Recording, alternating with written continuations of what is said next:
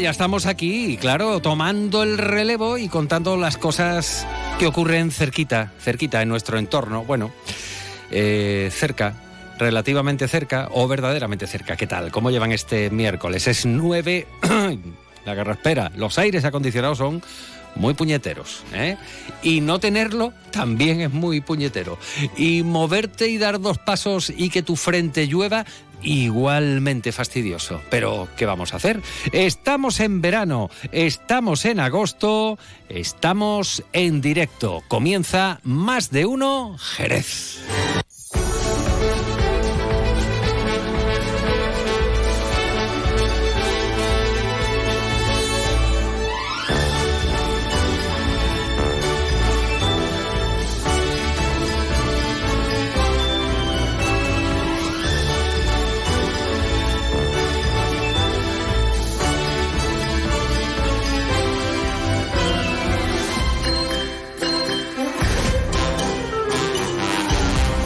De uno Jerez. Juan Ignacio López, Onda Cero.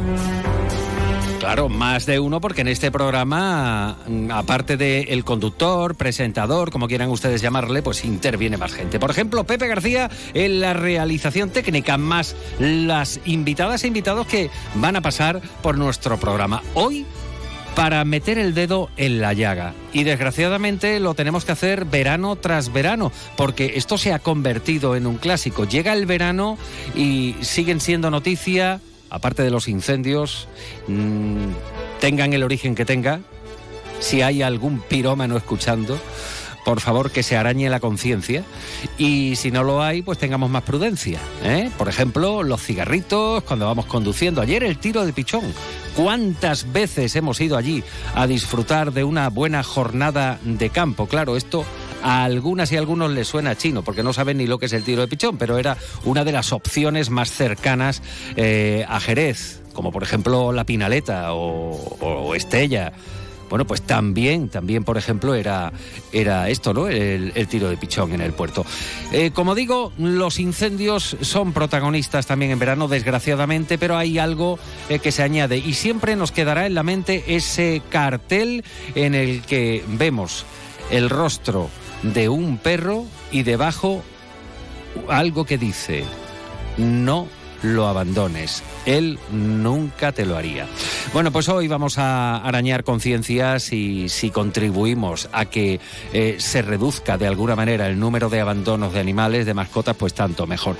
Hoy además vamos a mm, hacer una diagnosis del comercio en Jerez en pleno verano. Lo vamos a hacer con un comerciante veterano, se llama Manuel García y es el presidente de Asunico. Y si nos acompañan, nos vamos hasta las carreras de caballo de Sanlúcar, que comienza mañana.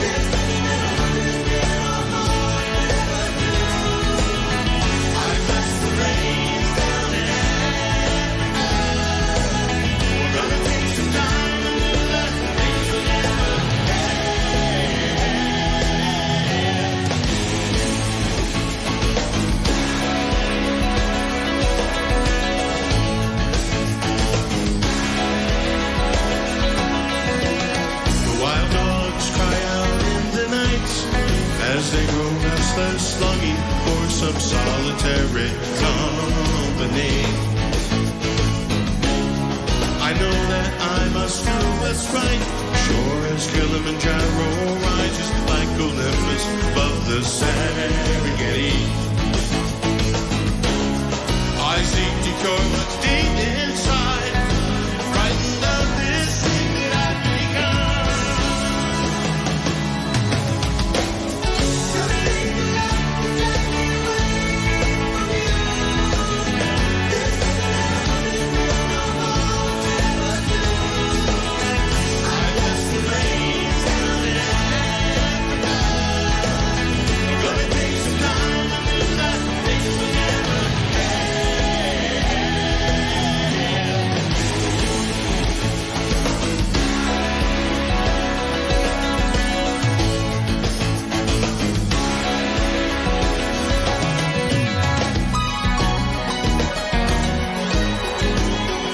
Pues la bienvenida musical hoy con un clásico más años que el hilo negro, o como dice un amigo mío, es que me pueden llamar irreverente, ¿eh? pero bueno, que oye, más años que la abuela de Dios, ¿no?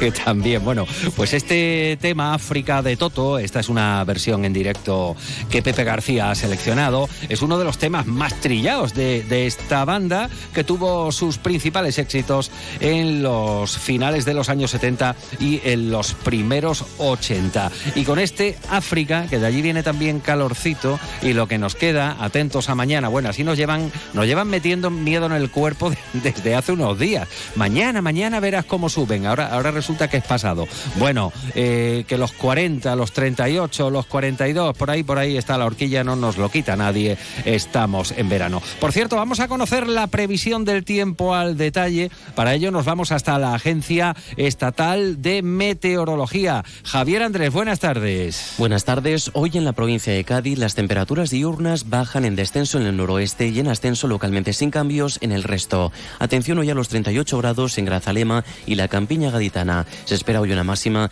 de 40 grados en Arcos de la Frontera, 36 en Jerez de la Frontera, 28 en Cádiz y Rota, 26 en Algeciras. Hoy el cielo en el interior estará poco nuboso. En el litoral intervalos de nubes bajas y brumas sin descartar bancos de niebla. Calima. En cuanto al viento será variable flojo en el noroeste y levante fuerte en el resto, disminuyendo de intensidad. Mañana las temperaturas se mantienen con ligeros cambios, salvo las diurnas que suben en el área del estrecho y noroeste de la provincia. Aviso naranja mañana en Grazalema y Campiña Gaditana por temperaturas de 41 grados. Se espera mañana una máxima de 43 en Arcos de la Frontera, 34 en Algeciras, 30 en Cádiz y Rota. Las temperaturas mínimas de 23 en Cádiz, 22 en Arcos de la Frontera, 20 en Algeciras. Es una información de la Agencia Estatal de Meteorología.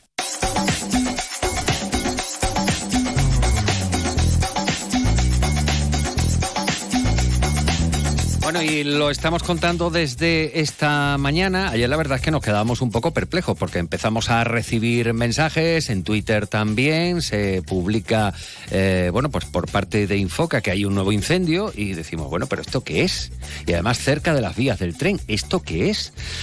Y es que el fuego, mm, ya lo decíamos al inicio, desgraciadamente, pues es protagonista también eh, en estos días de agosto. Eh, hablamos ya no del el incendio registrado en las inmediaciones de la carretera de la INA el pasado sábado, ni del que ha calcinado en torno a 60 hectáreas en las canteras de Puerto Real, sino que a, añadimos otro más. Bueno, y estos no son los únicos de la provincia de Cádiz, también ha habido algo en la línea. Pero es que a esto hay que añadir que ayer, hacia las 5 eh, de la tarde, se declaraba otro incendio.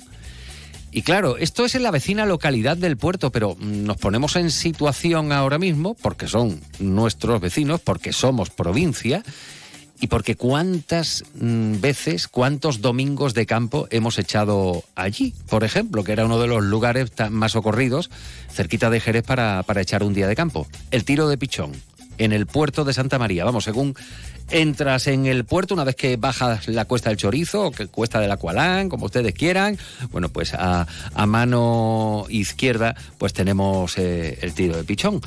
Bueno, pues afortunadamente eh, fue controlado en hora y media por los efectivos del plan de lucha contra incendios forestales de Andalucía y también del consorcio de bomberos. Como decimos, eh, en hora y media fue controlado y hacia las 7 menos 20 de la tarde ya se había dado, pues eso, por controlado, ya que se estaba trabajando en su remate y en su liquidación. Para llegar a este punto, bueno, pues estuvieron en la zona eh, por parte del Infoca un helicóptero, tres grupos de bomberos forestales, un grupo de apoyo, un técnico de operaciones, dos agentes de medio ambiente, una autobomba y por parte de los mm, bomberos que fueron los primeros en acudir a este incendio tras la alerta recibida eh, a las 5 menos 20 de la tarde, pues movilizaban a dos de sus camiones en el parque del puerto y uno de Cádiz. La circulación de trenes dada la proximidad del tiro de pichón a las vías del tren, pues la, la, circulación entre el puerto y las aletas tuvo que ser suspendida antes de las 6 de la tarde, precisamente por eso, por la cercanía, por la proximidad de las vías con el fuego. Con este, como decimos ya, son tres los incendios en nuestro entorno durante el mes de agosto. Y ahora nos surge una reflexión personal. Eh, tengamos cuidado, seamos más conscientes, no eh, hagamos aquellas cosas que pueden entrañar peligro, aunque sea el más mínimo riesgo, la botella de vidrio al sol, el cigarrito que no terminamos de apagar, aparte de que es una cochinada tirarlo al suelo, si lo haces desde el coche ya es algo más que, que una falta de respeto, de educación es que puedes provocar un incendio, con lo cual pues eh, tengamos las medidas de precaución, seamos prudentes para tratar de reducir esto que también se ha convertido en todo un clásico del verano, hablar del fuego.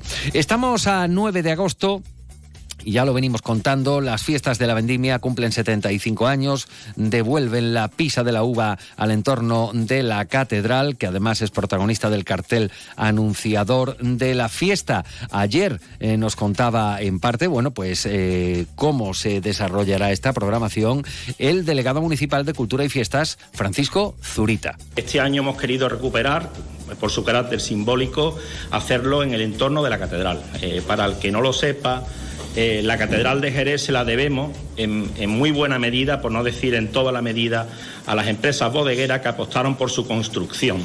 Sin ellos, hoy día no tendríamos la catedral que tenemos. Por tanto, eh, queremos re, eh, rescatar ese símbolo de hacerlo en la catedral tras algunos años haciéndose la Alameda Vieja.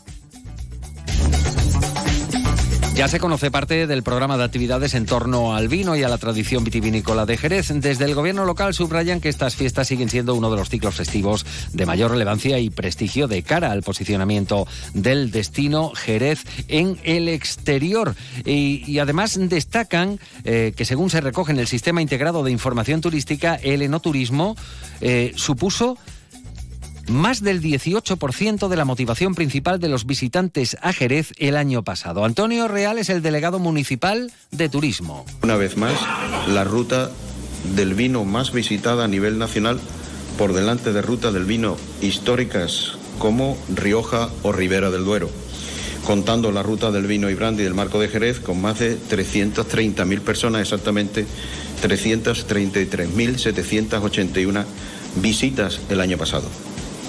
Todo esto nos indica que la industria del enoturismo se afianza una vez más como segmento fortísimo, fortísimo y muy consolidado, convirtiéndose en una de las motivaciones principales para visitar nuestro destino, tanto durante la celebración de eventos especiales como la fiesta de la vendimia o como a lo largo de todo el año.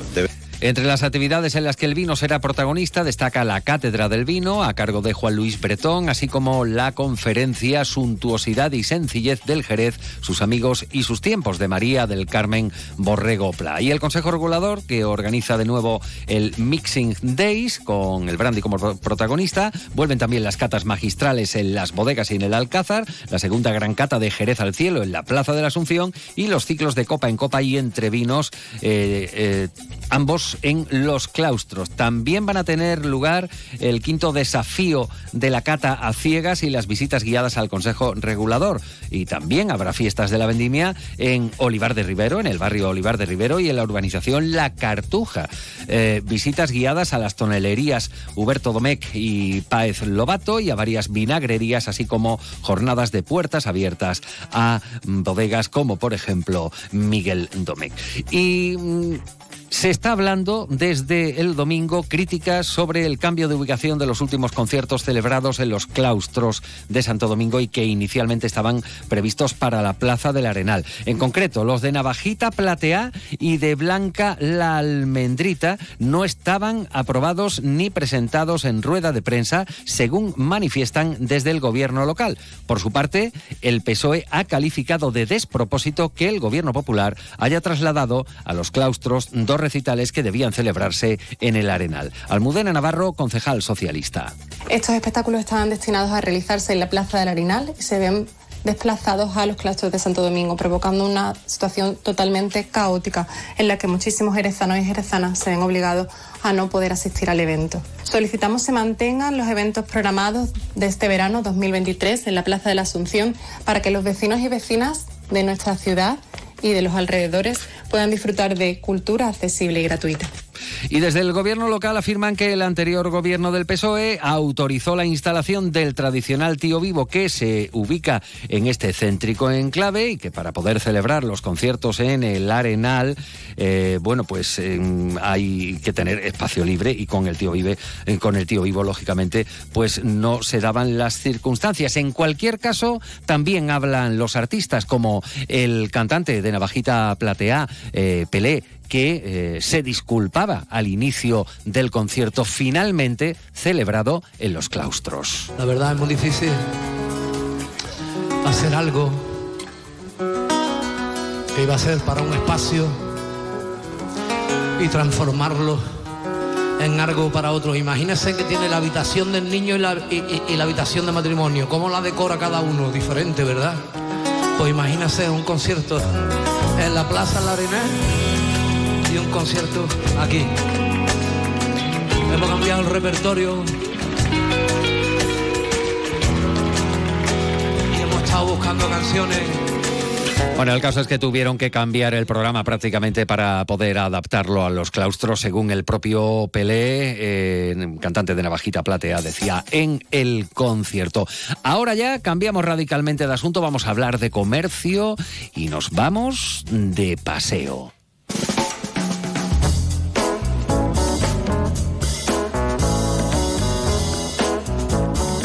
Y llegamos hasta la calle Medina, donde se encuentra el comercio que regenta Manuel García, que ya saben ustedes que es el presidente de una de las asociaciones representativas del comercio en Jerez, Asunico.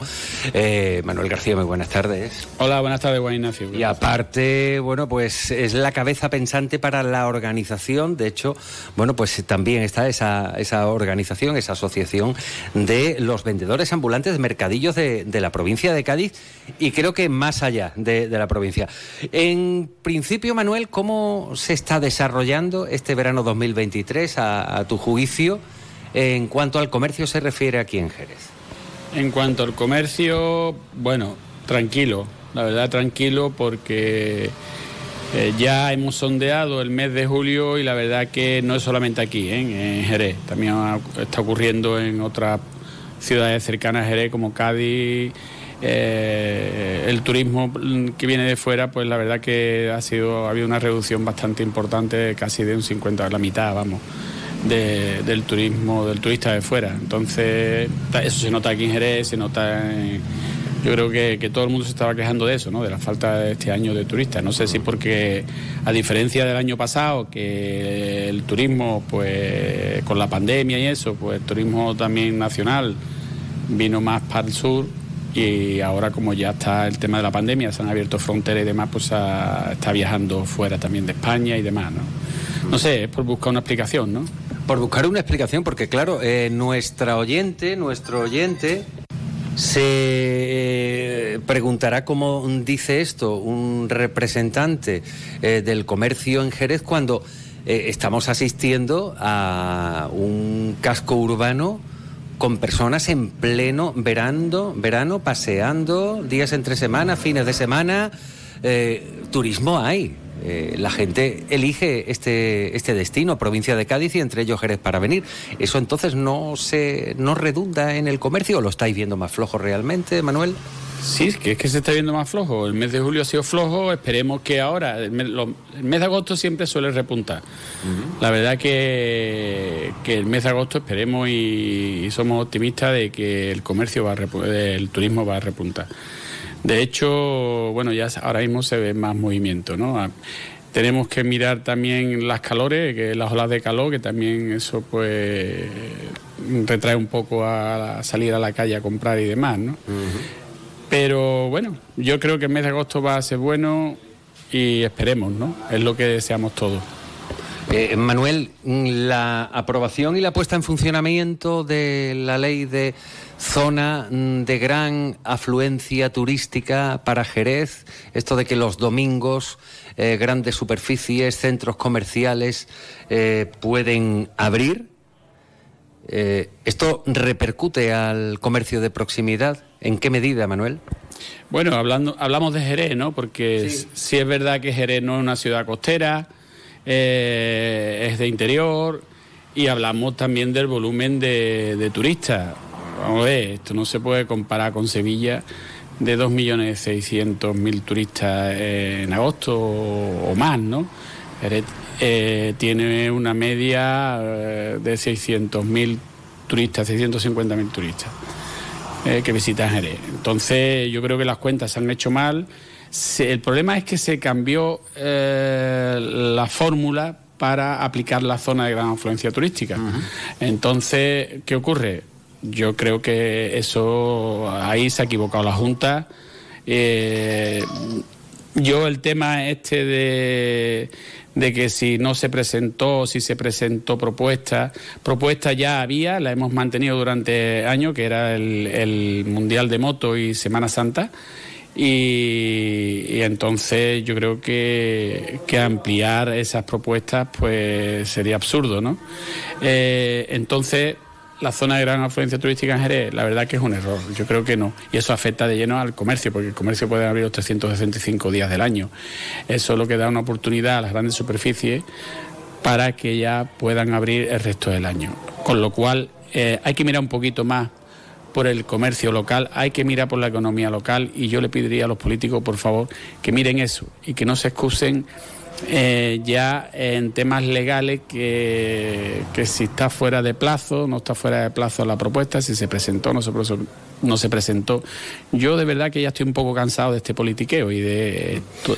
Bueno, eh, Manuel García tiene un comercio que regenta en la calle Medina, justo frente a la puerta de- del escenario, puerta lateral del Teatro Villamarta. Esta calle, junto con la calle Arcos, se iba a arreglar gracias a unas subvenciones de fondos europeos. Y en estos días venimos hablando de que, por un lado, el Partido Popular que gobierna ahora en el Ayuntamiento de Jerez, dice que el PSOE no presentó la subsanación correspondiente, requerimiento de documentación y se pierde y el PSOE pues dice que no, que el Partido Popular está mintiendo con estas afirmaciones. Entre una cosa y otra, eh, los comerciantes de la calle Arcos, de la calle Medina, donde está eh, el comercio de, de Manuel, ¿qué decís? Mire, esta calle lleva 50 años sin tocar. Aquí pagamos igual que calle larga. La calle está que se cae a trozos, la acera, el acerado, eh, y, lo que está afectando a- al comercio de la zona, a los que vivimos en, en la calle. Hace 20 días un camión de Urbacé se llevó el balcón de mi vecino a la una y media de la mañana, pero es que ya son tres veces. Yo no yo tengo la tienda sin señalizar con, el, con mi cartel de luminoso, porque en un mes se lo han llevado un camión dos veces. Entonces, ¿qué ocurre? Ahí tenemos también eh, la estrechez de, de la acera, que no tiene ni medio metro. Eso es un, eso es algo que ocurre en muchas calles del centro. Que no ahora, pero sí es verdad que hace ya unos cuantos años yo he metido a dos personas ya en ambulancia con la cabeza. ¿Por qué? Porque los minusválidos que van en carrito, el ancho del carro es mayor que la acera. Entonces, me parece muy bien todo el tema de movilidad que tenemos que seguir trabajando, pero ¿cómo hacen un rebaje en la acera si por ahí no puede pasar un carro? Pero es que lleva ya años así y yo lo estoy denunciando, no denunciando, quizás siempre lo digo de puertas para adentro, ¿entiendes? Y no se le busca una solución. Y la verdad es que son las dos únicas calles, calle Arco y calle Medina, que no se le tocan en 50 años. Entonces, por favor, que no busquen la excusa de la subvención, ¿vale? Que no sea una excusa, la subvención de que si le han dado o no nos han dado, porque ¿qué pasa? Que Jerez, eh, todo lo que se haga en Jerez ya base a base de subvención, entonces apañados vamos, ¿no?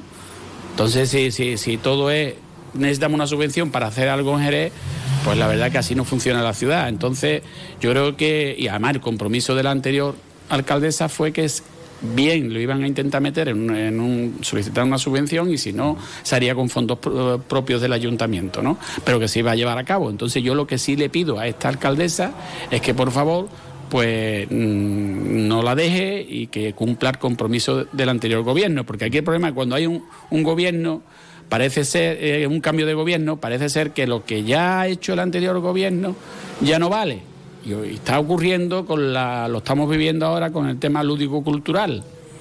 ¿Entiendes?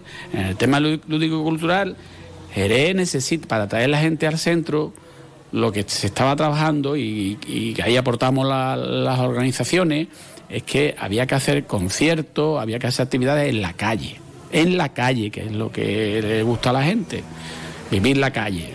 Entonces resulta, vamos a ver, si está funcionando, las cosas que funcionan, y eso pasa un gobierno, otro gobierno, ya lo que ha hecho el gobierno anterior ya no vale. No, mire usted, nosotros pagamos siempre el mismo, nosotros lo que queremos es que las cosas que funcionen se mantengan.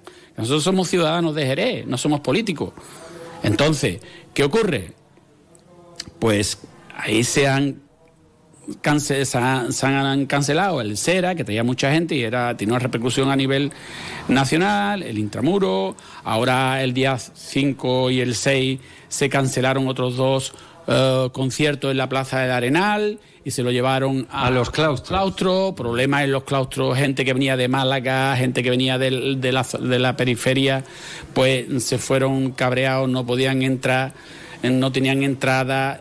Mire usted, eso no puede ocurrir. ¿Qué imagen estamos dando? ¿Por qué hacen eso? Yo eso sí se lo pediría a María José. María José, por favor, lo que funciona, déjalo, no le toque. ¿Entiende?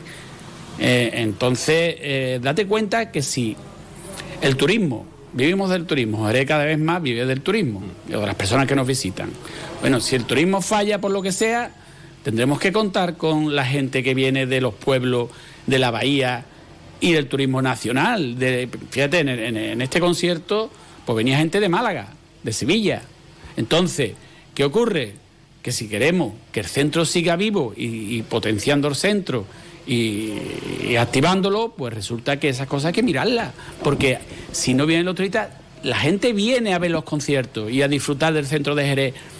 Porque el año pasado, desde, creo que recordar, desde julio, primero de julio hasta pasadas las navidades, era un continuo chorreo de actividades, todos, todos los fines de semana, todas las semanas. Y, Plaza de la Asunción, Alameda del Banco, los tenía una claustros oferta también. cultural enorme. A mí me venía gente y lo hablábamos. Hay que ver la oferta cultural que tiene Jerez. Es que yo mm, fui a ver un, un- un recital de, de, de, de can- de música country de Estados Unidos. Y yo, coño, hay que ver la- cómo está. eh, Podías ver teatro en varias salas, podías. De verdad que, que, fue- que sí, se hizo una oferta cultural.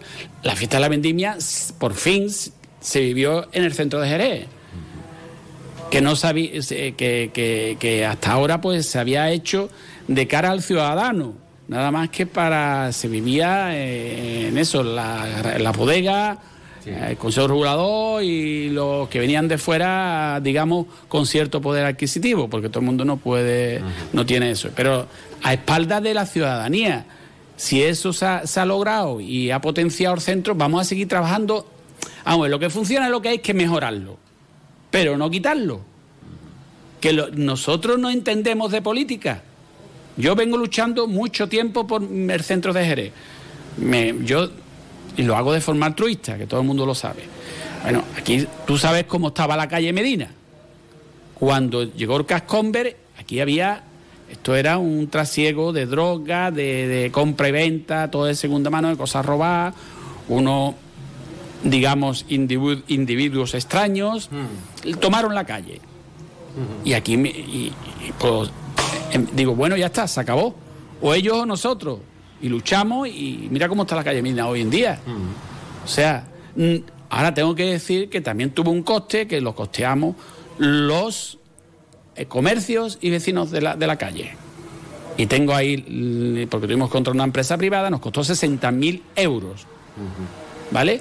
Yo creo, por Dios, que tengamos que andar así, o ahora, y quiero agradecer a la Policía Nacional cuerpo y la policía local el esfuerzo que están haciendo con el tema de Ocupa no significa que todos los Ocupas sean Sí, porque malos. muy- muy La- la cerquita de aquí pasó el otro día, ¿no? vivido, Sí, la, sí. la calle Honda y tengo que de verdad felicitar porque a- así a cuestión de 20 días nos estuvimos reunidos a Sunico con la Policía Nacional explicándole el problema y yo sé que ellos muchas veces se sienten atados de pies y manos porque las leyes son así y no pueden hacer nada. Pero es que nosotros tenemos que vivir con miedo, tenemos que, que vivir en, eh, de esa forma, no. Entonces, señores, ¿Y la mendicidad que ha vuelto al centro o no se fue nunca, Manuel? Porque es muy eh, probable que estemos tomándonos algo en una terraza, le puede haber pasado a cualquier persona que nos está escuchando ahora mismo, y se le han acercado eh, de una manera o de otra, normalmente de buenas formas, pero mm, eh, pidiendo. Esto, mm, Es- ¿cómo, ¿cómo se soluciona según en vuestro punto de vista como comerciantes y ciudadanos del centro? Eso es una lucha y yo creo que eso viene ya de tiempo y creo que no está perdida porque la verdad que cuando eh, existe esta mendicidad, ojo, no podemos llamar mendi- mendicidad a una persona que se pone a tocar la guitarra en la calle, ¿vale? Entonces... eh, Son artistas callejeros. son artistas callejeros. Entonces, el tema de la mendicidad, nadie tiene que aguantar, si está eh, cenando o está tomándose una cerveza, una tapita, una persona eh, casi escupiéndole o echándole saliva eh, en el plato. Entonces, está claro que, que ese tema tiene solución. Nosotros hubo un problema con esta señora que va con dos muletas. Sí, sí, sí. Y eso es insoportable. En, la- en la- en parte de la calle larga. Bueno, sí. pues me acuerdo un bar de calle larga, pusimos denuncia y desde la asociación eh, abrimos, fuimos a, yo fui a declarar también eh, por esa señora y entonces eh, cuan- cuando se producen ciertas ah, denuncias, pues esa señora ya va, la meten en los calabozos y piden orden de alojamiento, de alejamiento. Efectivamente, estuvo muchos años, o estuvo algunos años que no estuvo quitada aquí. Entonces fue para Cádiz. No se trata tampoco de echar problemas para ninguna otra ciudad, ¿no? Pero sí es cierto que ocurrió. Entonces, eh, ¿qué ocurre? Pues la mendicidad tiene solución, que es un proceso eh, laborioso porque hay que ir con denuncia, hay que ir, y la policía es lo único que puede hacer. Entonces, eh, eso lo estamos sufriendo todavía y yo creo que, que tenemos que seguir trabajando en ello. Pero bueno, yo creo que todo tiene solución en esta vida menos la muerte, ¿no? Y somos, yo soy muy optimista en ese aspecto y, y creo que lo que tenemos que seguir trabajando también es para que esos ocupas, digamos, malos, porque no todos los ocupas son malos, ¿vale? Hay personas que, que están en la calle con familias que le han perdido todo el banco, que esa es otra, los bancos no sé, no sé lo que están haciendo, no, no se puede permitir que no hayan devuelto los 65 mil millones y encima tengan unos beneficios que lo le- he leído en prensa de 26 mil millones el año pasado. Aquí algo hay que hacer, aquí hay cosas que fallan y que hay que arreglar, porque la ciudadanía lo que queremos son soluciones y los políticos están para eso. ¿Qué pasa? Que se olvidan los políticos de la ciudadanía y van a lo que van. ¿eh?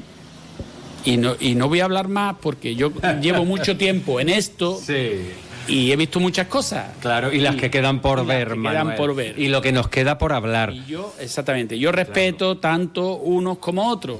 Es como la obra de, de, de- de Corredera, señores. Nueve meses ahí que estuvimos sufriendo. Ah, Yo tuve una consulta de la alcaldesa y me dice, Manolo, está todo el mundo confinado, está todo el mundo en su casa. ¿Crees conveniente empezar la obra? Digo, empieza esta noche mismo.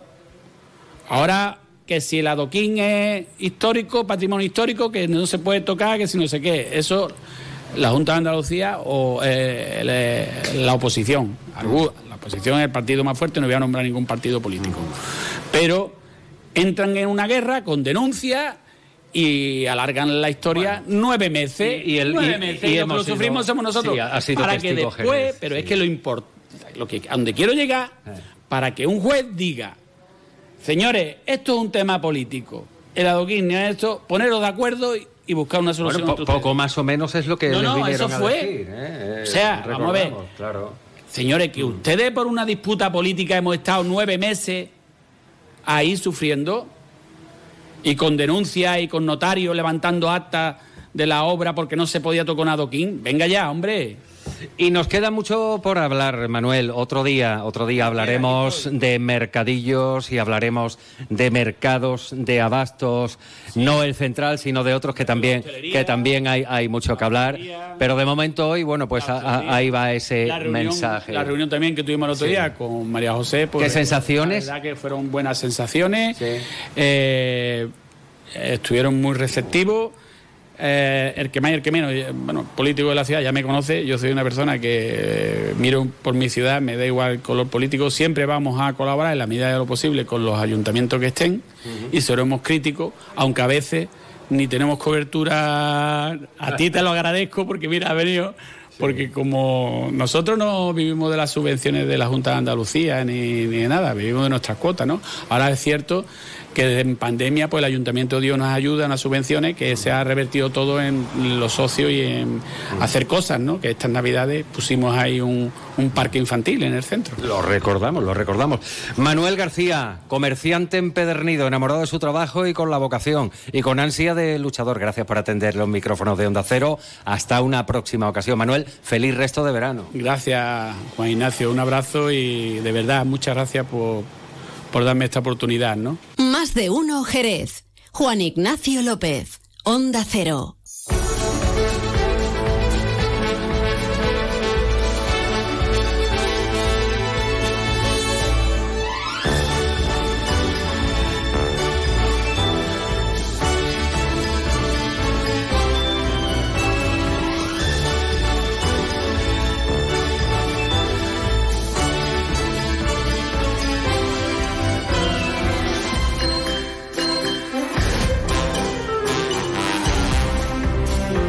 Pues ya estamos rozando la una de la tarde. Vamos, que ya vamos a tener enseguida ahí las, las señales horarias. Y en la segunda parte de nuestro programa, después de las noticias, nos vamos a ir hasta la playa de las piletas, hasta el recinto de las piletas, que ya saben ustedes que supone el hipódromo natural, ese hipódromo único que se forma en Sanlúcar cuando llega el mes de agosto, en dos ciclos.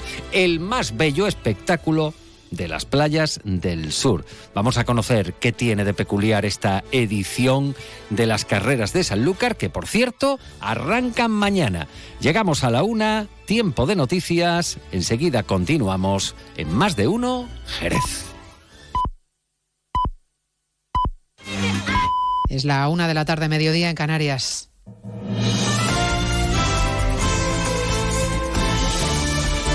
Noticias en Onda Cero. Buenas tardes, les avanzamos a esta hora algunos de los asuntos de los que hablaremos con detalle a partir de las dos en Noticias Mediodía, empezando por una noticia de última hora, la decisión del Tribunal Constitucional de no admitir el recurso presentado por Carlas Puigdemont contra la orden de detención emitida por el Supremo contra él en el mes de junio por delitos de desobediencia y malversación. Ampliamos los detalles, Ignacio Jarillo. El Constitucional rechaza el recurso por dos votos a favor y uno en contra. Cree además que habría que resolver cuanto antes la impugnación que los acusados han hecho contra las órdenes de detención dictadas por el juez de la causa del procés, Pablo Llarena, del Supremo. Recordemos que el recurso de Puigdemont y Comín planteaba que aunque el Tribunal General de la Unión Europea les retiró la inmunidad como miembros electos del Parlamento Europeo, dicha decisión no es firme porque puede ser cambiada por el Tribunal de Justicia de la Unión Europea en caso de que prospere su recurso. Pero el Constitucional cree que la orden de detención del Supremo se ajusta a derecho y rechaza el recurso de los líderes independentistas. Bueno, la decisión del Tribunal Constitucional que llega en plenas negociaciones con el partido de Puigdemont para conformar una mayoría de izquierdas que permita a Pedro Sánchez presentarse a la investidura pese a su derrota en las urnas el pasado 23J. Junts per Cataluña eleva la presión sobre el candidato Sánchez. La presidenta de la formación, Laura Borràs, ha dicho que Sánchez debe aclarar si está dispuesto a hablar de autodeterminación y amnistía. Barcelona, Ricard Jiménez. Laura Borràs rompe el silencio de Junts para asegurar que no tienen ningún interés en negociar una hipotética investidura de Pedro Sánchez. Por ahora, los separatistas se encuentran en una posición privilegiada y la presidenta del partido ha exigido a Sánchez, a través de su cuenta de Twitter, que se moje, hablar de autodeterminación y amnistía o nada. Estas son las líneas rojas del partido liderado por Carles Puigdemont. Les contaremos también hoy, a partir de las dos, cómo ha ido la primera sesión del debate de investidura del popular Jorge Azcón para presidir la comunidad Autónoma de Aragón con apoyo de Vox y del PAR. Discurso del candidato que propone dos grandes pactos en materia de sanidad y de financiación autonómica y que promete un gobierno sólido, estable y eficaz. Acuerdos que han sido dados a conocer con publicidad y con transparencia, que van a permitir darles a los aragoneses un gobierno sólido, estable y sobre todo eficaz que trabaje con determinación y con un criterio uniforme para mejorar la vida de los aragoneses. En Navarra también avanzan hacia la configuración de su gobierno ya cerrado tras el acuerdo tripartito del Partido Socialista de María Chivite con Geroa Bay y con la marca de Podemos en la comunidad foral. El presidente del Parlamento acaba de proponer formalmente a Chivite como candidata a la investidura tras cotejar que cuenta con los apoyos necesarios. En esa votación es esencial la abstención de Bildu que la portavoz de la formación Aberchale prácticamente da ya por garantizada. Eh, consideramos que eh, la investidura puede ser un punto de partida que abre un camino de cuatro años para seguir avanzando. Y desde hoy los padres de bebés fallecidos antes de nacer con más de seis meses de gestación van a tener la obligación de inscribirlos en el registro civil y podrán elegir un nombre. La norma que hoy se publica en el BOE tiene además carácter retroactivo y permitirá a las familias que han atravesado por esta traumática experiencia hasta el día de hoy que inscriban a esos bebés y que elijan un nombre. Belén Gómez del Pino. Aunque es un trámite que no tiene efectos jurídicos, es muy importante para aquellos padres que han perdido un bebé antes de nacer otorgar identidad a esos nonatos puede ayudar a superar el duelo perinatal, un dolor escondido y no siempre comprendido, explica Monserrat Angulo, vocal matrona del Consejo General de Enfermería. Claro que ayuda a aliviar el duelo. Al no haber un nombre o un cuerpo, era como que no existía. Y las familias reclaman que han gestado y han tenido un hijo, aunque haya nacido muerto. Una vez recibido por parte del registro el certificado médico acreditativo, se abrirá el expediente en el que figurarán el nombre y apellidos de la madre y, si lo desean, el otorgado al bebé. Los padres recibirán una certificación con los datos de su hijo no nacido. Se lo contamos todo a partir de las 2 de la tarde en una nueva edición de Noticias Mediodía de este miércoles 9 de agosto. María Hernández, a las 2, Noticias Mediodía.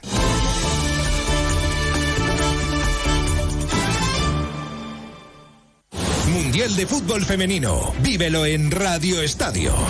España jugará los cuartos de final contra Países Bajos. Un partido histórico. Por primera vez, la selección española llega a cuartos y quiere seguir avanzando. A partir de las 3 de la madrugada del jueves al viernes, partido de cuartos de final del Mundial Femenino. España-Países Bajos. Vívelo en Radio Estadio con Edu García. Te mereces esta radio. Onda Cero, tu radio.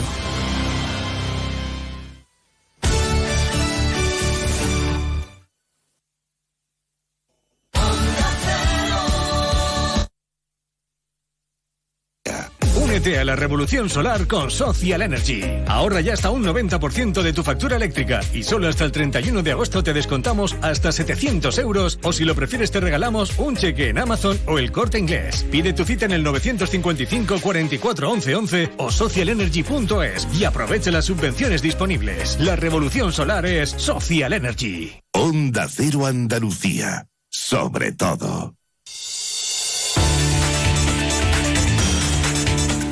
En Onda Cero, Noticias de Andalucía.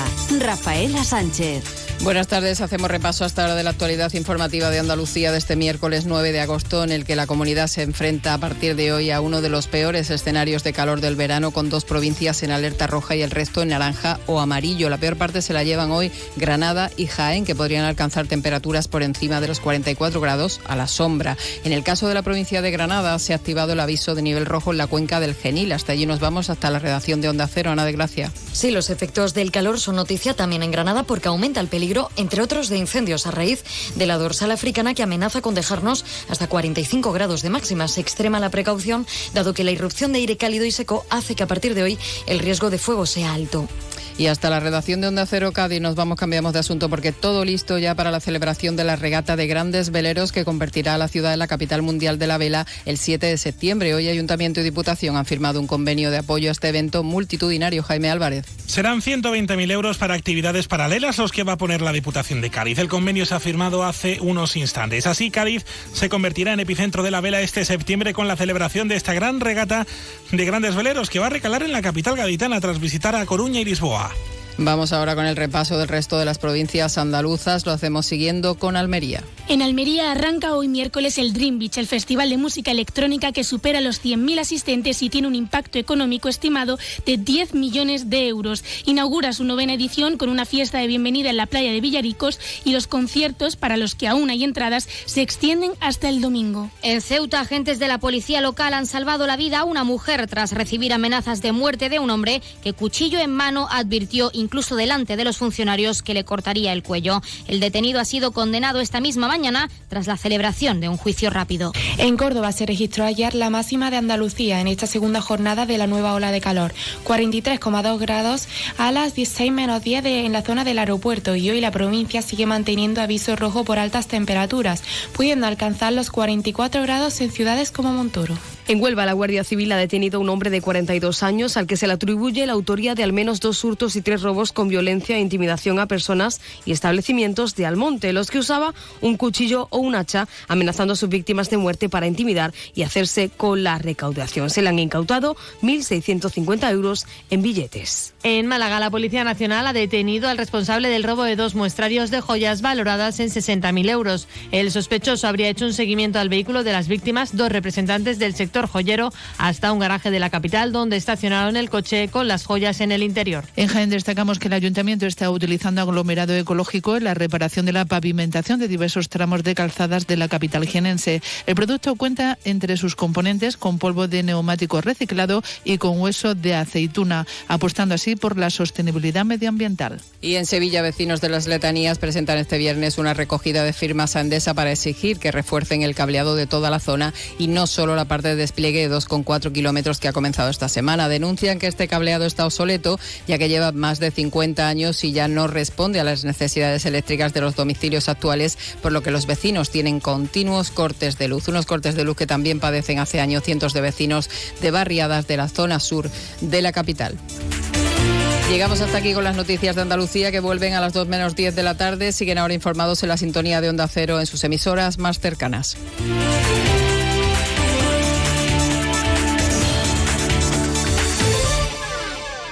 Onda Cero. Noticias de Andalucía. Concede controlar tus gastos. Con la financiación Agrupa de Cajamar ha llegado el momento de agrupar todos tus préstamos y créditos en un solo pago mensual. Utiliza nuestro simulador y descubre cómo quedaría tu agrupación. Consulta en nuestra web, apartado financiación o en nuestras oficinas. Financiación otorgada por GCC Consumo. Cajamar Consumo. Cajamar. Distintos desde siempre. Onda Cero Jerez. 90.3 FM.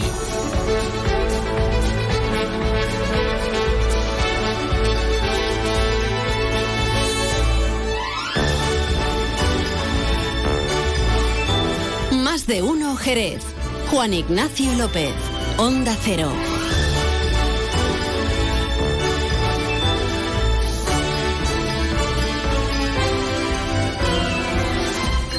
Hay que ver, hay que ver, hay que ver la que se lía en Sanlúcar de Barrameda cuando llega agosto, cuando llegan las fechas en las que se celebran las carreras de caballos. Hay que ver lo que eh, se forma allí, el espectáculo que es, lo bonito que es y Pepe García, muy buenas tardes. Muy buenas tardes. ¿Tú sabes cómo le decían a Sanlúcar a alguna gente antes? La pequeña Donosti. Dicen que tiene, bueno, pues en cierto modo algún parecido, yo no sé, de si San Sebastián se parece mucho a... Porque no he estado, vamos. Hombre, yo he estado en San Sebastián, ¿Sí? he estado en la Concha y he estado en el Palacio de la, Tú- tú eres- el Palacio de la Magdalena y todo el tema ese. ¿no? Qué tío más viajado. No, y la verdad que, hombre, si te tiene que fijar un, un poquito, la verdad que tiene algo, tiene algo, ¿no? Tiene algo, ¿no? Pero, hombre, son muy, son muy diferentes, cada una en su, en su forma, ¿no? Claro, claro. a mí Sanlúcar, Sanlúcar, y, y tú lo sabes, que porque tú también has cruzado mucho el río, ¿no? Para allá. Sí, sí. Y, y trabajado, y trabajado allí más, Rocío, más de un año. Sí, sí. Y la verdad que eh, las atardeceres de, Oh. de, de allí del coto de, de Bajo de Guía son tremendas. Y cuando entra esta, esta época con las carreras de caballos, que se- será estos, próximos días, pues la verdad que tiene un encanto que viene muchísima gente de muchos puntos de España, ¿eh? a ver lo de lo de las carreras. A mí me gusta mucho las apuestas que hacen las familias y eso Sí. la Los niños con los ¿no? tenderetitos, Con los ¿no? tenderetes, con los sí. tenderetes, las apuestas. Y la verdad que es una maravilla, ¿no? Porque es una cosa muy tradicional, ¿no? De, de siempre. Y la verdad que, que lo viven de, de muchas formas. Y en sí, hombre, pues toda la gente que están allí en la playa, que ponen como una, una, una tela por delante para que nadie se pase a, a donde, a donde son las carreras. Y te puedo decir te puedo decir que, que es un ambiente eh, fantástico, ¿eh? es un ambiente fantástico. Yo recuerdo que hace años eh, había, cuando salían los caballos, dejaban a la gente estar en la orilla, metido dentro de la Sí, orilla. sí, sí, Pero sí, eso sí. ya. No, no, ya Eso ya lo quitaron por seguridad, Claro. por seguridad y, y demás, ¿no? Yo, la última carrera que vi allí, la última carrera que yo vi en San Lucas, ganó un caballo que no llevaba jinete. ¿Eh? Sí.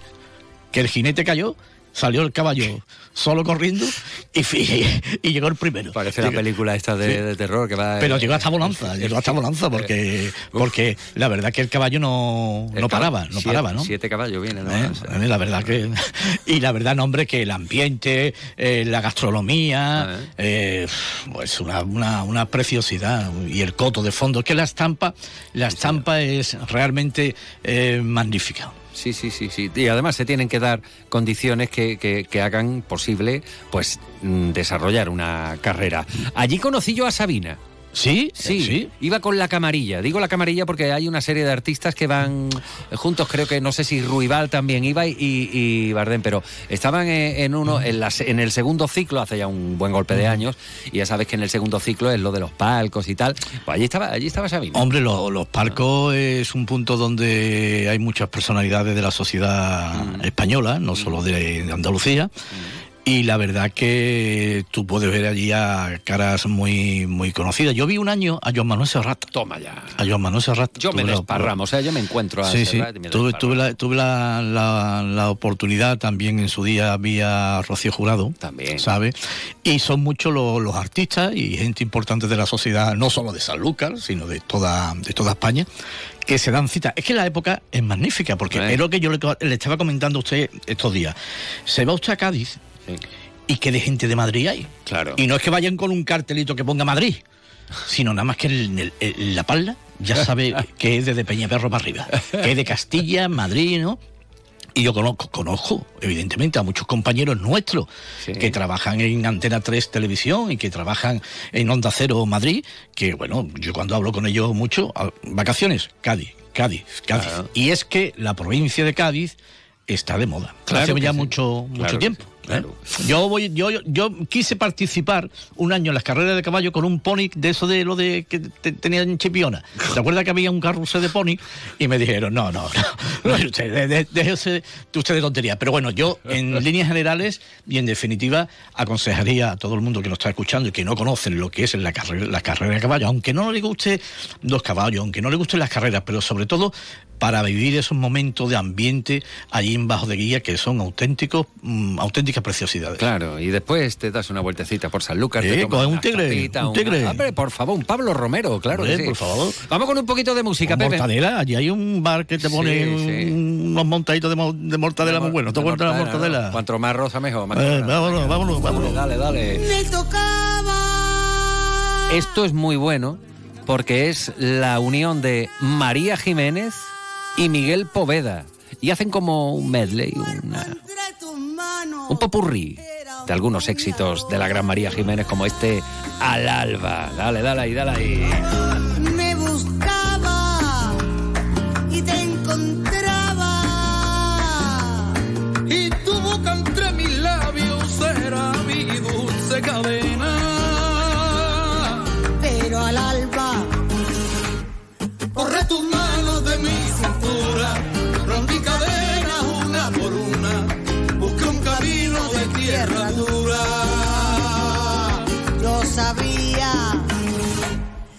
Vino rojo a la luz de luna, hay que bebérselo con premura. porque te embriaga pero no dura. Dime que tu obsesión es mi voz, y oye mi copla en el viento, que salgo solo a buscarte en las calles, que me desnuda tu mano en el aire. Pero ya no estás soñando. La flor que sangró en tus labios es mi boca verdadera. No podrás ni creer lo que ves. Que estoy por fin a tu lado. Que ayer tan solo era un sueño lejano. La fiebre loca de un mal solitario. Pero ya no estás soñando. La flor que sangró en tus labios es mi boca verdadera.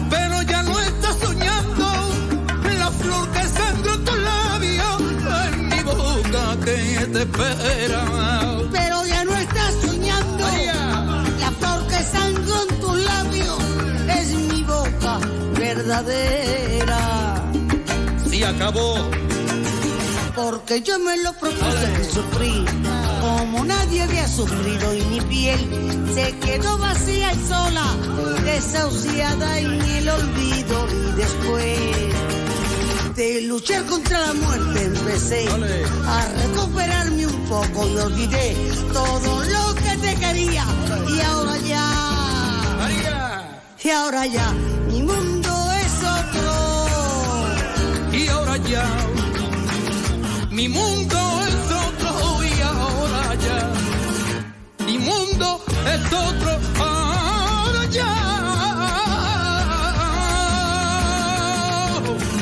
tú no me vengas con pamplinas Ni me pidas que te ayude.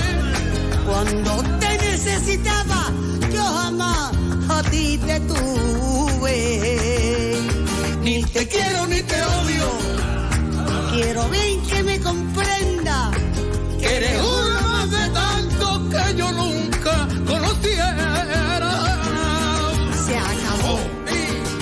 Bueno, pues en este se acabó, que lo sepan ustedes, que está interpretado a la limón por María Jiménez y Miguel Poveda, Miguel Poveda y María Jiménez. Qué pedazo de artista, qué pedazo de torrente tiene el Poveda, qué tío más elegante, qué cantador. Y María, la gran María Jiménez. Bueno, pues eh, maravilloso. En esta grabación hay dos jerezanos, que lo sepan ustedes. Por una parte, nuestro queridísimo José Quevedo, Bolita, a quien enviamos un saludo muy afectuoso. Por otra parte, Carlos Grilo, haciendo palmas. Sí, sí, en fin.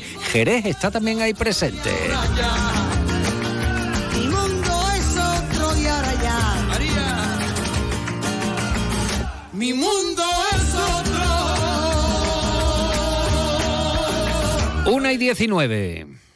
Más de uno Jerez. Juan Ignacio López. Onda Cero. ¿Ya lo tenéis? Sí, de entrante pediremos un hummus de berenjena y un provolone al horno con pesto y pistachos. Luego, de primero, un gigante de cordero lechal en salsa de Pedro Ximenez y foie. E dopo, come secondi, due risotti di induja e burrata italiana. Grazie mille.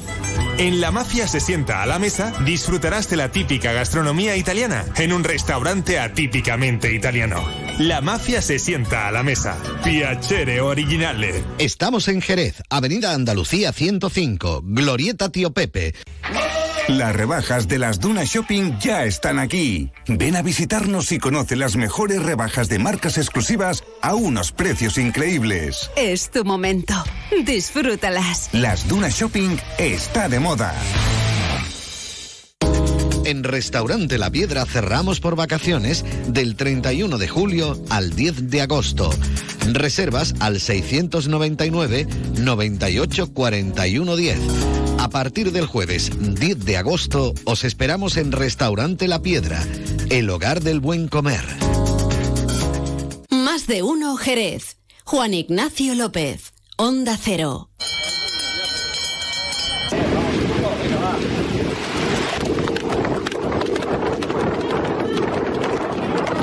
Es el sonido, pero claro, eh, en esta ocasión, pues la imagen vale más que mil palabras, que mil sonidos o lo que ustedes quieran. Porque este sonido está recogido en un hipódromo natural que está en el recinto de la playa de las Piletas en Sanlúcar de Barrameda, que vuelve a ser centro de atención un año más, como cada verano, con las carreras de caballos en la playa de Sanlúcar. Yo no sé si a estas alturas hay mucha gente que nos esté escuchando que no haya ido nunca o que no haya visto nunca imágenes de este evento, pero de verdad que se lo recomendamos. Quien sin lugar a dudas, se lo va a recomendar de corazón porque eh, vive entregado a esta causa. Es el presidente de la Real Sociedad de Carreras de Caballos de Sanlúcar, Rafael Hidalgo. Rafael, muy buenas tardes. Muy buenas tardes. Bueno, y todo preparado ya para la celebración este año de las carreras de caballos, el primer ciclo que arranca, bueno, pues con fecha 10 de agosto.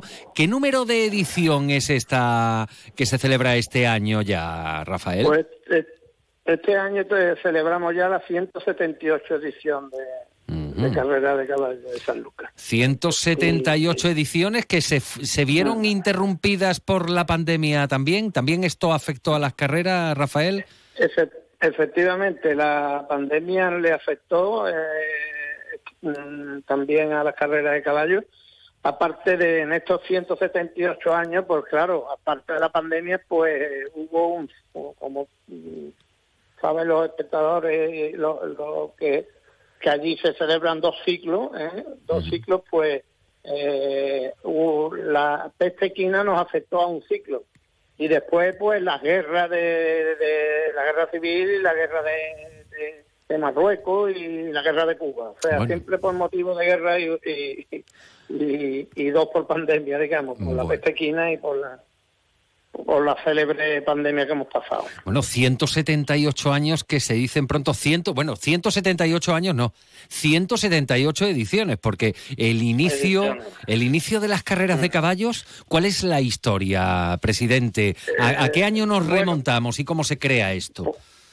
Pues nos remontamos hacia el año 1845, ¿no? O sea, eh, ahí es donde comienzan tenemos certeza de comienzan las carreras de caballos en la playa de nuestra ciudad y bueno pues pues hay muchas versiones. La que le damos más verosimilitud digamos es a una que, que, que se formaban carreras informales entre los vendedores o sea los transportistas de pescado desde bajo de guía hasta los pueblos cercanos y, y San Lucas pues mientras que llegaban los barcos hacían carreras informales entre ellos ahí.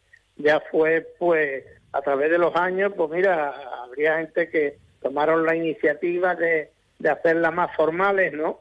Y, regladas ya, ¿no? Entonces, a día de hoy nos convierten en las carreras mm, eh, más antiguas de España las carreras más antiguas de España, casi 180 años de historia y yo no sé cuántos jinetes y amazonas han pasado eh, por, por estas competiciones que empezaron siendo, según está apuntando Rafael Hidalgo, bueno, pues una, un pasatiempos mientras que, eh, que, se terminaba, bueno, pues la carga o la descarga del pescado. A día de hoy, ¿qué supone, a juicio de Rafael Hidalgo, la celebración de las carreras para Sanlúcar, para la provincia, para la comarca? Hombre, mm, nuestras carreras de caballo están catalogadas por el público como, el mayor espectáculo de las playas del sur.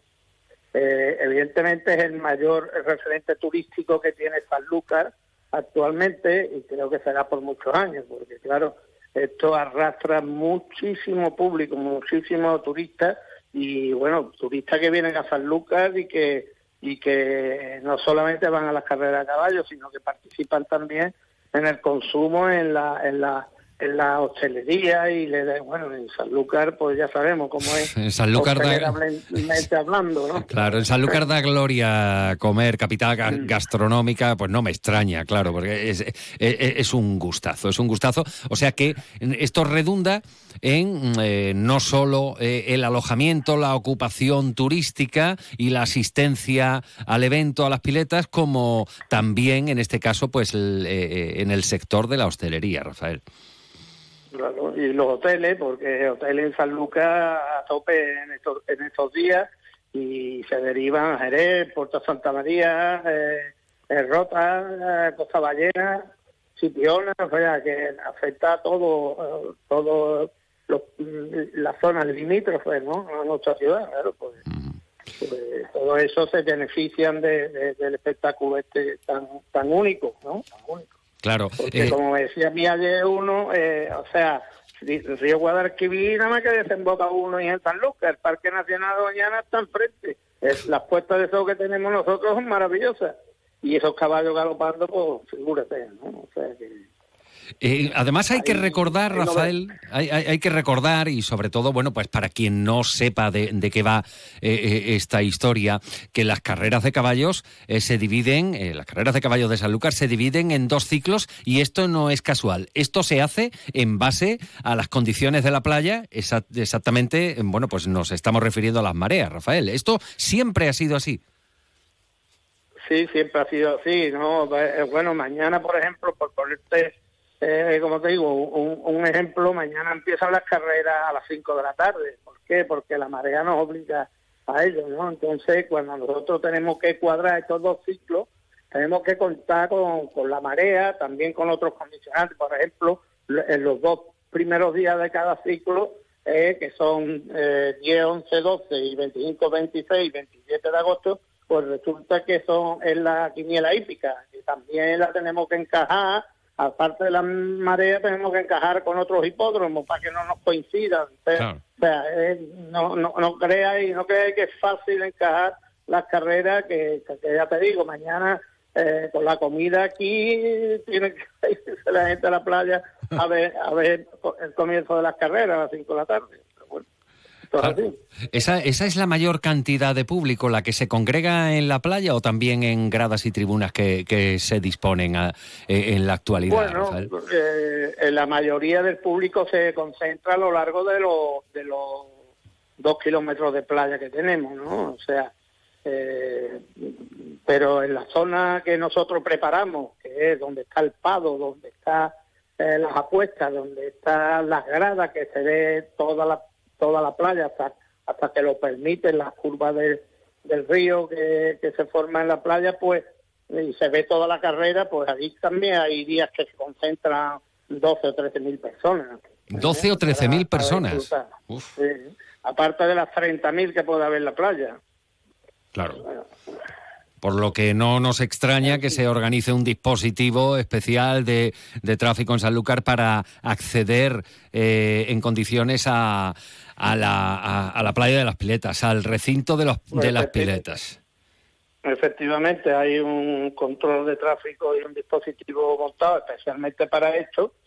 Y también hay que resaltar, por ejemplo, que eh, a lo largo de, de todo el hipódromo, pues la Fuerza, el Cuerpo de Seguridad del Estado, en concreto la Guardia Civil, hace una labor estupenda a lo largo de toda la playa para que nadie eh, pueda sufrir ningún tipo de peligro con estas pruebas de, de caballos galopando. ¿no? Eh, yo recuerdo en mi juventud cuando se hacían las carreras que había gente a los dos lados de la, de la playa, corriendo los caballos como por un pasillo dentro, entonces sí que había un peligro enorme. Hoy en día eh, puede pasar cualquier cosa, ¿por qué no? Como pasa en todos sitios, pero la, la seguridad está garantizada. Claro, es, es importante la seguridad para que para contribuir a, al éxito del evento, que aparte de lo puramente deportivo, presidente, bueno, pues continúa con algo que también es toda una tradición y es la celebración de los palcos, que también tiene su historia, Rafael. Hombre, claro, los palcos, los palcos que se celebran en, el, en las noches del segundo ciclo, una vez concluidas las carreras y una vez entregados los premios, eh, pues es una, es una cita social muy importante porque claro, esto viene de, antiguamente cuando eh, había unos cuantos parcos nada más, eran unas cuantas familias sanluqueñas las que iniciaron esto, eh, y era como una especie de- de exposición de su gastronomía particular de cada familia, ¿no? Y se daban se daban tapitas a ofrecer, cada una eh, eh, ponía las tapas que había hecho en su casa. Hoy en día, pues, hombre, con los tiempos todo va cambiando, ¿no? Y entonces hoy, más que nada, va- vamos a- a- salvo cuatro familias que pueden quedar, la, la mayoría son grupos de amigos, ¿no? Como, como diría yo, como peñas. Como peñas, claro, que se, claro. que se- que se reúne para montar lo- los palcos y bueno, esto es una, un acontecimiento, un acontecimiento porque, ya te digo, un acontecimiento social que, que reúne a muchísima gente y que disfrutan y que están deseando que lleguen los palcos para, porque hay gente que nada más que se ven en los entonces, pues la verdad que tiene un éxito estupendo. 10 Que de agosto, tiempo, claro. claro, 10 de agosto, primer día, es eh, este, este jueves. ¿Cuántas competiciones en concreto, cuántas carreras se celebran en esta primera jornada, Rafael? Pues en esta primera jornada eh, son cinco carreras. ¿vale? Eh, son, son cinco carreras porque, eh, como ya te dije antes, somos soporte de la Loto Tour en España y, y, bueno, se celebrará cinco carreras que van desde los 1.600 hasta los 1.800 metros, dependiendo de uno o, o de otro, vamos. Y, y todos son, los premios eh, oscilan, eh, eh, están dotados con 6.800 euros y uno de ellos con 7.140. Pero el segundo día, o sea, de los tres días, el segundo día ya se celebran cuatro y el tercer día cuatro. O sea, en total son eh, 26 carreras las que se celebran en los dos sitios. Bueno, pues todo preparado, todo listo, todo va a salir estupendamente como cada año. Rafael Hidalgo, presidente de la Real Sociedad de Carreras de Caballos de Sanlúcar, gracias como siempre por atender la llamada de Onda Cero. Que ustedes lo celebren bien. Gracias, Rafael. Muchísimas gracias a vosotros.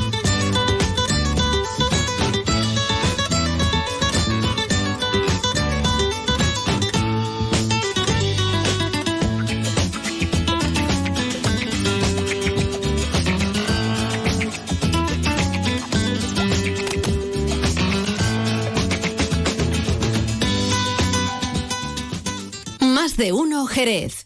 Juan Ignacio López. Onda Cero. Areasur te invita a vivir los fines de semana más emocionantes. Hasta el 10 de septiembre disfruta de divertidos talleres infantiles con tatuajes, pintacaras y máscaras. Pero eso no es todo, también podrás asistir a conciertos de música en directo y DJs. Y espera, hay más. Aprovecha los viajes en globo gratis los domingos de agosto. No te pierdas los planes de verano en Areasur desde las 7 de la tarde. Ven y vive la máxima emoción. Más info en ccareasur.com.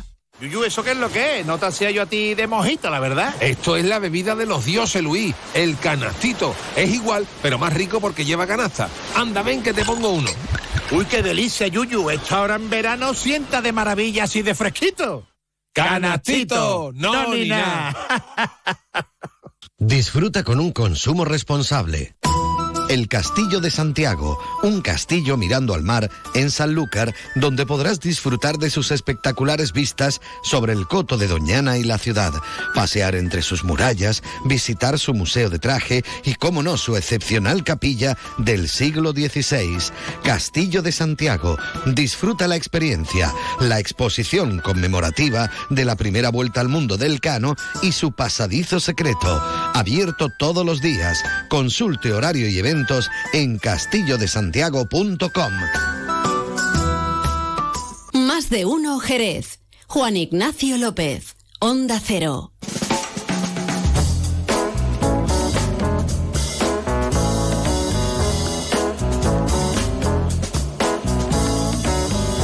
Saben ustedes que en verano, eh, bueno, pues se relajan los contenidos en los programas, la actualidad, pues también desciende y, bastante. Y hay a veces pocas noticias salvo algunas que se producen y que no nos gustaría dar. Ya saben ustedes que llevamos unos cuantos días hablándoles de incendios y a ver si paramos, eh, lógicamente porque no son buenas noticias.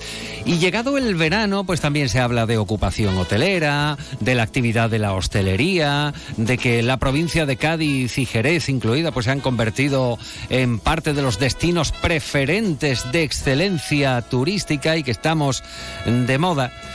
Y desgraciadamente, cuando llega el verano y sobre todo cuando concluye la época estival, tenemos que hablar de algo que también se ha convertido en un clásico, en un clásico del verano, el abandono de animales, sin ningún tipo de miramiento. Bueno, sí, mirando para otro lado, porque esto no lo podemos eh, seguir teniendo en casa. Y es un ser vivo con el que se ha encariñado la familia y, y a la que siente como su familia, como lo que es. Lógicamente estamos hablando del abandono de animales en verano, no sabemos cómo se está desarrollando este verano eh, 2023, así que lo mejor es acudir a la Asociación Protectora de Animales No Me Abandones. Fátima González Castrelo es una docente, profesora, enamorada, mm, pura vocación en, en su profesión, pero también tiene otra parcela vocacional, la del amor a los animales. Ella es la presidenta de No Me Abandones. Fátima, muy buenas tardes. Buenas tardes, Juan Ignacio. Bueno, ¿cómo- Encantada de saludarte. Pues lo mismo te digo, Fátima, y estaré y estaremos todos más encantados si nos dices algo que nos consuele y que nos tranquilice. Desde vuestro punto de vista y hasta donde llega vuestra información, ¿cómo se está desarrollando el verano 2023, Fátima? Ojalá pudiera tranquilizarte, que eso significaría que yo también estaría tranquila y todos mis compañeros y compañeras de la Prote, ¿no? Pero desgraciadamente no es así. Esto no cambia, no cambia, no cambia. O sea, Simplemente no cambia. Sigue siendo el mismo patrón que cada año nos vemos obligados en los medios de comunicación a transmitir. siendo- sigue siendo el mismo patrón. Yo no sé si decirte qué más. Algo que me repito cada vez que me entrevistáis, yo no entiendo, porque cada vez por una parte veo más concienciación y veo más personas ya no con un perro, sino con dos y con tres. O antes nada más que íbamos algunos de la protectora, incluida yo, y ahora veo muchos y sin embargo cada vez hay más abandono. Yo no sé si hay más, pero leyendo los informes de, de la Fundación Affinity, se te ponen los vellos de punta porque además ves que concuerda con lo que vivimos nosotros cada día, con lo que viven otras compañeras de otras protectoras con las que a veces comentamos o con lo que se vive en los centros municipales de recogida de animales porque están hasta los topes, hasta los topes. ¿Y esto por qué, Fátima, a vuestro criterio? ¿Qué pensáis? ¿Por qué sucede esto? ¿Por qué? ¿Cuál, es, eh, cu- cuál puede Mira. ser la razón que motive a alguien a, a- a desprenderse de un ser vivo al que seguro que le ha cogido cariño y, y, pues, lógicamente, bueno, pues esa mascota también le ha tomado cariño a su acompañante? Evidente, evidentemente hay casos muy, muy puntuales, muy puntuales, que a lo mejor tienen una razón de peso, ¿vale? Pero la mayoría de las excusas son para reírte por no llorar. O sea, las excusas que pone la gente es impresionante. Y la única excusa que hay es que realmente no quieren a ese animal como lo queremos nosotros como un miembro más de la familia. Porque cuando tú los conoces de verdad, yo claro, llevo toda la vida desde chica recogiendo perros abandonados, desde que era muy, muy chica, y 21 años en la protectora, eh, tengo perros de toda la vida, cuando tú los conoces te das cuenta de lo que saben, lo que entienden, lo que sienten, sobre todo lo que sienten y lo que expresan. Hay gente que no se fija, los animales hablan con su lenguaje corporal, con, con la mirada, con las orejas, con las posturas, y yo, claro, los entiendo muy bien. Y, y entonces, si las personas que abandonan un perro se dieran cuenta de lo que están haciendo y del sufrimiento que le van a provocar, si fueran conscientes, igual se lo pensaban, ¿sabes? Pero hay otro motivo que te quiero decir, y es que la gente no se piensa eh, antes de adoptar o de tener un perrito, es que hay que pensárselo muy bien. Es que es un ser que va a necesitar unos cuidados, que como yo digo, a lo mejor soy muy pesada, pero claro, como los conozco también, ellos también necesitan que le dediques tiempo, no es solo comida, agua y paseíto. Claro. Necesitan juego, necesitan caricia, necesitan mirada, crear un vínculo y lo crean. Ellos siempre lo crean, los que no lo creamos muchas veces somos nosotros, ¿no? Entonces tienen que pensárselo muy bien, no es, ay, el niño tiene un antojo, ay, yo tengo un antojo, ay, mira qué bien, que me va a hacer compañía. No, piénsatelo muy bien. que después abandonarlo, tú no sabes lo que nosotros sufrimos en la protectora, ¿eh? Porque mira, cuando recoges uno de la calle eh, que está muy mal, mm, él pasa a mejor vida, ¿me explico? En la Sí, prote sí. mejora mucho y suele en cuatro días, como la última que hemos rescatado de la carretera, eh, suele en cuatro días mm, rejuvenecer y ponerse contentísima. Pero cuando vienen de una casita, tú no estás preparado a lo que sufrimos nosotros allí, oyendo los aullidos, los llantos, cada vez que estamos allí limpiando todos los días, y los cabezazos contra la puerta del chenil. Eso es muy duro, porque quieren estar en su casa, porque han tenido una casa y una familia. claro, claro, claro, claro. Entonces, de verdad que es que te lo cuento y me traen ganas de llorar, No, porque bueno. es muy duro, muy Eh, duro. eh, y te entendemos perfectamente. Eh, mira, el otro día me llamó mucho la atención y ahora nos cuentas ese último caso, ¿vale? Al que estabas haciendo referencia de la perrita de, de la carretera. El otro día escuché una conversación y, oye, me pareció de lo, de lo más razonable, ¿no?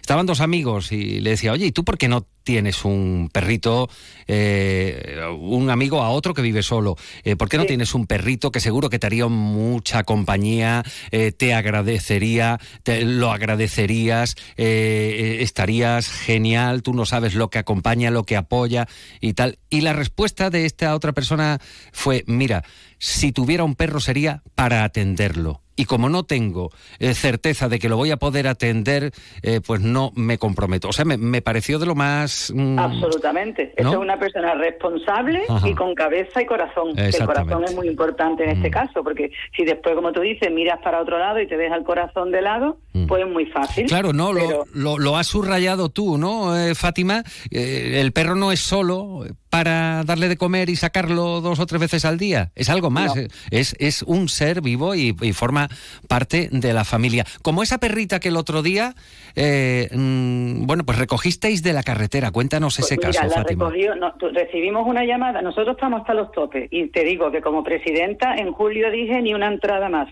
porque no tenemos recursos, porque se nos están fallando algunos voluntarios con las vacaciones, porque nosotros vamos todos los días 12 horas a atenderlo y salen tres y cuatro veces al día y así como quiero que siga haciendo, no quiero recoger perros para que estén en un chenil metido. Claro. Nuestra filosofía es que sean felices, que disfruten y que salgan todos los días lo máximo posible a disfrutar, ¿sabes?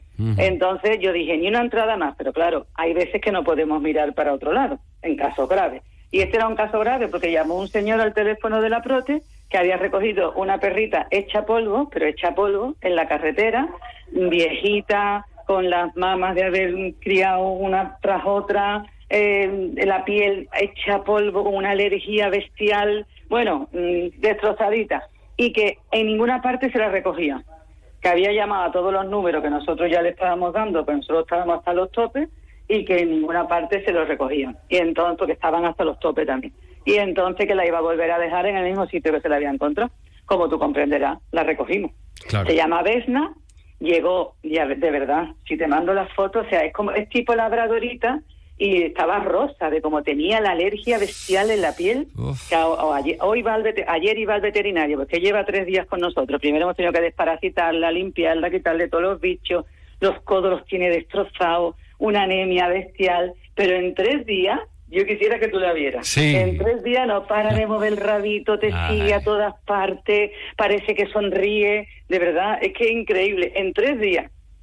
Así que eso es, y eso es el pan nuestro de cada día. Recibimos llamadas de gente que quiere abandonar a sus perros, mm, porque este señor al menos había hecho una buena obra, ¿no? Que la- se la había encontrado, la había recogido para no dejarla tirada en la carretera que la atropellara. Pero recibimos llamadas de gente que quiere abandonar a sus perritos de su casa diariamente, una media de seis, Bueno. Diariamente. Nos Así que- estremece, nos estremece eh, escuchar esto. Eh, Fátima, te voy a pedir un último favor, que sabemos que, que- que tienes una mañana liada, eh, a- aunque, aunque estemos en verano y, los docentes descansáis, entre comillas, eh, en verano yo te quiero pedir un, un último, un último favor. ¿Qué llamamiento le haces ahora mismo, aquí, en Onda Cero, a aquellas personas que tengan una mascota en casa, que tengan un perrito y por lo que sea, pues ha rondado, ha pasado por su cabeza eh, aquello de que no puede seguir en casa? Eh, en primera persona, te están escuchando, seguro. En primera persona. Pues lo primero, mírale a los ojos. Con los ojos te lo dicen todo. Y vas a saber que ese perro te va a ser fiel hasta la muerte y que él daría la vida por ti. De eso no tengo ninguna duda. ¿eh? Y cuando le mire a los ojos, sé capaz de decirle, mira, ya no me sirve y me desprendo de ti como si fuera un juguete roto y la mayor suerte que puedes tener es que te recoja una protectora. La otra es que mueras en una carretera o que te cojan para fines no muy no muy buenos, ¿sabes?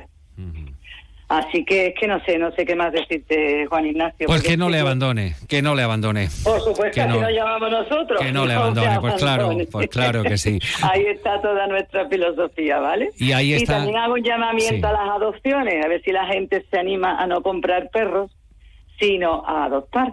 Que mientras que haya tantísimo perrito abandonado, son tan cariñosos, tan fieles, te lo dan todo. Yo tengo ahora mismo dos.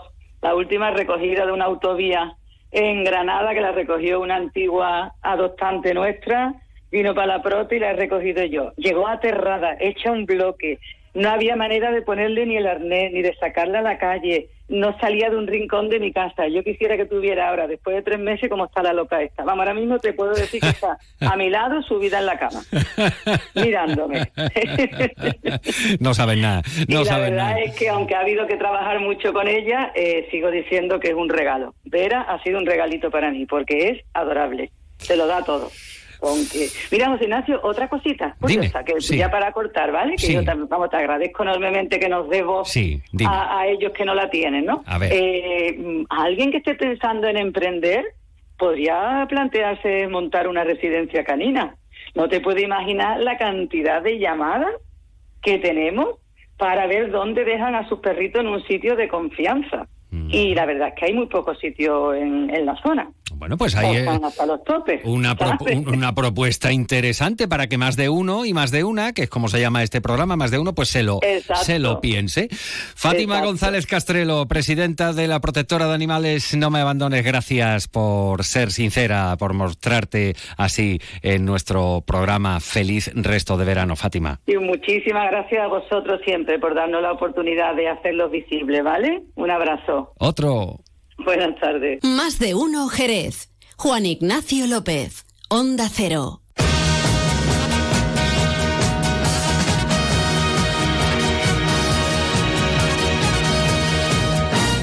Quiero enseñarte un camino en el mar, un lugar donde nadie ha podido llegar, donde el viento es amigo, la brisa un suspiro que abraza tu cuerpo pequeña al pasar.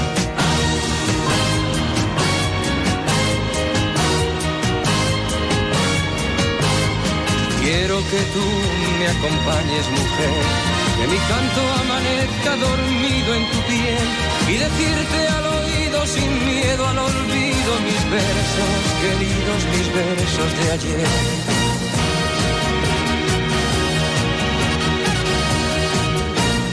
Quiero perderme en tu cuerpo y anclar en tu puerto barca vacía de amor. Escribir en la arena mi llanto y mi pena, dejar que las olas borren mi dolor.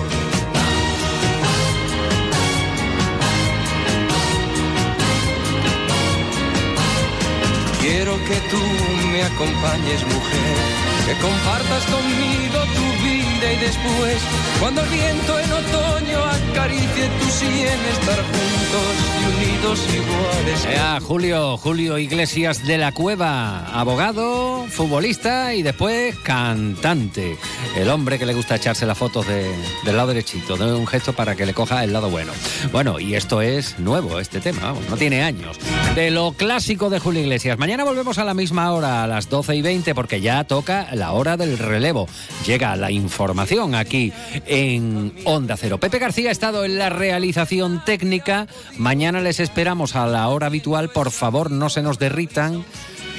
Se guarecen, por favor, de- del calor, hidrátense, en fin, las normas elementales para prevenir un golpe de calor.